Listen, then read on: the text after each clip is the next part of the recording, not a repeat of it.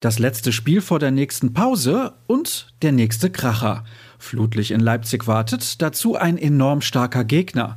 Und die Personaldecke wird immer dünner. Da heißt es Kräfte bündeln, bevor sich die Borussia wieder ein wenig erholen kann. Noch liegt der Fokus aber auf dem heutigen Tag und auf den schauen wir hier bei BVB Kompakt. In den kommenden Minuten hört ihr die Stimme von Sascha Staat. Schön, dass ihr dabei seid.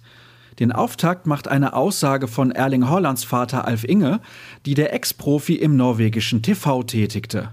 Es ist ein Bonus, wenn er vor Weihnachten ein paar Spiele bekommt, aber das ist ziemlich unsicher, sagte er bei TV Tö. Wir müssen einfach von Tag zu Tag sehen, ob es eine Besserung gibt. Dieses Gerücht kursiert in Dortmund seit längerem, wurde aber von den Verantwortlichen bislang nicht offiziell bestätigt. Definitiv klar ist, dass in Leipzig etliche Stammkräfte fehlen werden.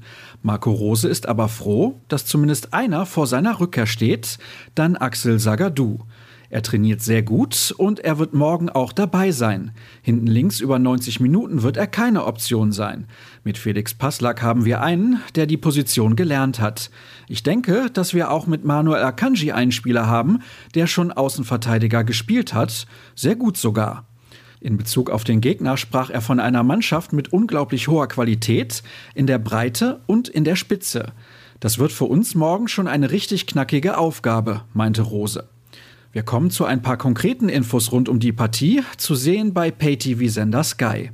Los geht's um 18.30 Uhr, begleitet von Wolf Fuß. Die Fragen am Spielfeldrand stellt Michael Leopold, während Sebastian Hellmann die Moderation übernimmt.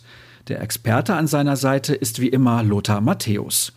Wir halten mit unserer Live-Show dagegen, die um 17.45 Uhr beginnt.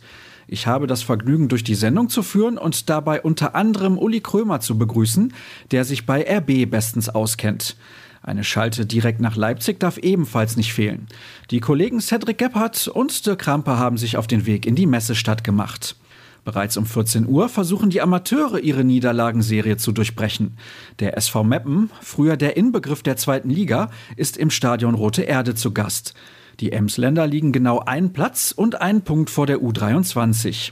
Daher ist eine ausgeglichene Begegnung zu erwarten, die von Magenta Sport übertragen wird.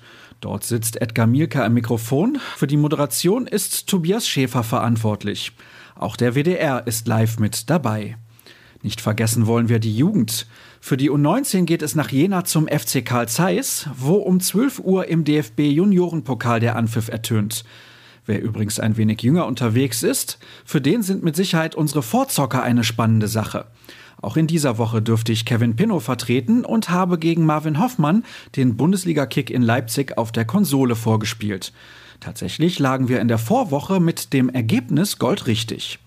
Zu sehen ist das neue Format auf YouTube und selbstverständlich auch auf ruhrnachrichten.de. Denkt an Twitter und Instagram mit dem Handle rnbvb. Mich findet ihr unter Start. Ich wünsche euch später viel Spaß beim Spiel, wo auch immer ihr es verfolgt.